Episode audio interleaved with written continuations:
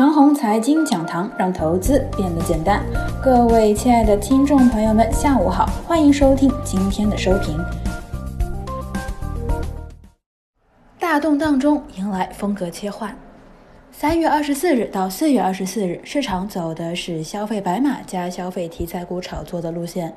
其中啊，消费白马涨涨的没有什么问题，比如呢，五粮液业绩依然很好，市盈率呢依然很低。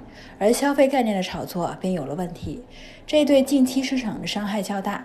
消费题材股呢，是指如金健米业、生粮和精粮控股等缺粮少油概念，以及呀医疗检测和口罩概念。我的观点呢很简单，市场要有所改变了，那就必须要清理消费概念。这些股票没有崩溃之前，科技股是起不来的，并且，在清理消费概念的过程当中，科技股赔跌，而后啊，在一场大动荡中逐步完成从消费到科技加金融的切换。平稳切换呢也是不可能的，大动荡中切换才是大 A 的常见模型。今天早盘的动荡呢，是资金完成切换的契机。早盘市场快速崩溃，很多人认为啊，这是创业板注册制改革导致的。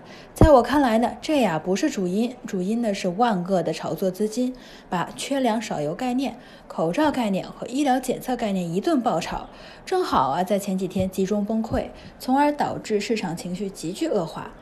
今早的崩溃不是一时之利空所致，而是盘面一路积累而来。受益于灾难刺激的概念股，称之为灾难概念。这种概念呢，我从来都不学。我举个例子吧，浙江龙盛啊，本来是一只白马股，该股的走势从此一蹶不振。今天午后，种子和粮油概念再次快速拉升。面对这种拉升啊，大家千万不要上当了。估计啊，是游资想要跑路，寻找接盘侠了。这些消费题材股啊，也是灾难概念股的一种，受灾难刺激而起发的呢是灾难财。而如今呢，国内的情况已经全面稳定，国际的情况啊，至少已经进入了后三分之一的时代。那么此刻去接盘这种灾难概念，岂不是傻吗？所以说啊，广大的投资者要有个意识，此刻呢要全面抛弃抗疫概念，面对盘中偶尔的拉升，不要受诱惑，坚决不接盘，让没跑出来的游资啊烂在锅里。此刻呢，一定要多往经济恢复常态的逻辑靠拢。每个人应该有这样的信心和信仰，切勿悲观。经济恢复常态之后，什么样的公司最牛呢？那一定啊是日常经营较佳，加上受疫情冲击可控的上市公司最牛。今天呢，在上午的快速跳水后，那些快速反转的科技股，其中啊就应该有很多不错的品种。